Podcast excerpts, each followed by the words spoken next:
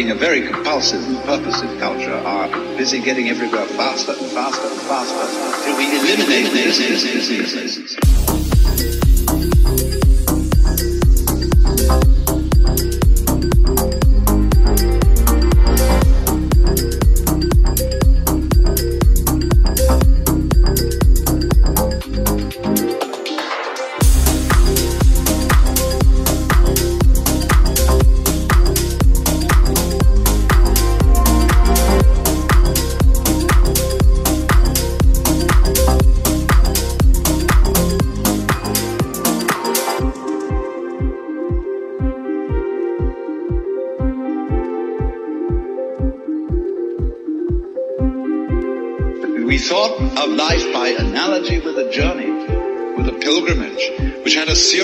Purpose at the end. The thing was to get to that end. Success or whatever it is, or maybe heaven after you're dead.